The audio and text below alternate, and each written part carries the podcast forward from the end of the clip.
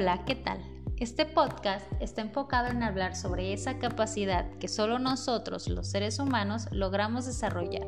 Estamos hablando del lenguaje y de las formas en las que éste se desarrolla, se forma y se consolida. Asimismo, conoceremos datos interesantes sobre este tema, el lenguaje. Como sabemos, la adquisición del lenguaje es un proceso de gran importancia en el desarrollo del ser humano, ya que de él depende el correcto funcionamiento de otras áreas como la cognitiva, la social, la emocional y los procesos de autorregulación en la conducta, ya que en sí es un medio por el cual pensamos, desarrollamos nuestra inteligencia y razonamiento. El ser humano comienza el proceso de habla desde los primeros meses de vida. ¿Sabes de qué manera inicia? Así es con el balbuceo. Es así la introducción a la comunicación.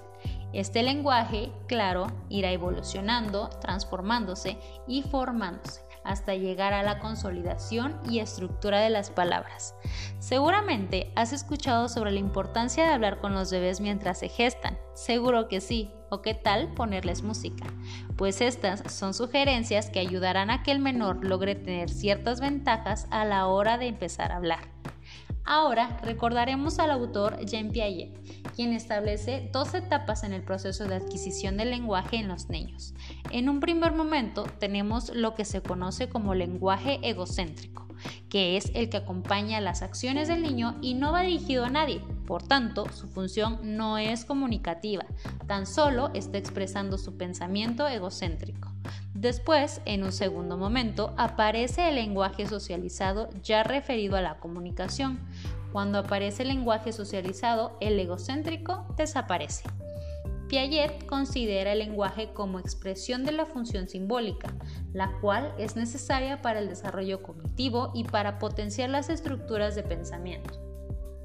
Por otro lado, según Vygotsky, el lenguaje es un hecho social que se desarrolla a través de las interacciones dentro de una comunidad. La adquisición de este implica no solo la exposición del niño a las palabras, sino también un proceso interdependiente de crecimiento entre el pensamiento y el lenguaje. Ahora bien, conoceremos las primeras letras que consolidan dentro del lenguaje los niños, cuáles son las que se les facilitan y cuáles son las que se les complican.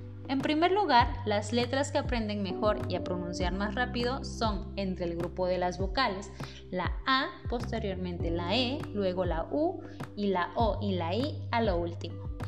En cuanto a consonantes, las que más trabajo les costarán son la T, la R, la T con la R, la T con la L y la S. Aunque si bien es cierto, cada niño tiene su propio ritmo de aprendizaje. Esto nos lleva a la pregunta, ¿Cuándo se requiere terapia de lenguaje? Cuando el menor cuenta con trastornos de articulación. Esto quiere decir dificultad para pronunciar sonidos en las sílabas. También aquellos que tienen problemas en la fluidez del habla y dificultad en el tono, volumen y calidad de la voz. Asimismo, quienes tienen problemas para comprender o procesar el lenguaje, es decir, dificultades para entender lo que dice.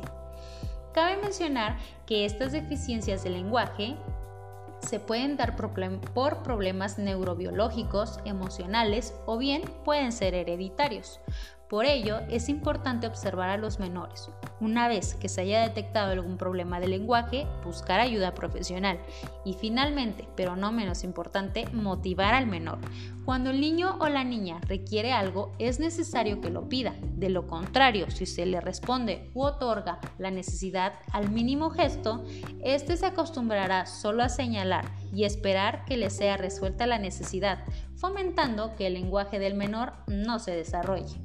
Ahora bien, si él o la menor comienza a articular palabras, es importante reforzar cada que no se haya logrado pronunciar claramente. Es decir, si el pequeño dice que o jugar, el tutor tendrá que decir lo que él o la menor trató de expresar de la manera correcta.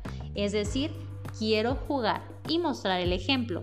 Todo el tiempo motivando al niño para que lo vuelva a decir e intente hacerlo cada vez más claro.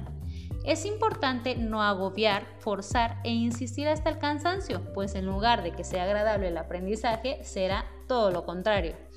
Es entonces que se debe motivar al menor para que tenga como necesidad el comunicarse y hablar para que sea entendido a su llamado. Espero que sea de utilidad este podcast. Me despido. Hasta pronto.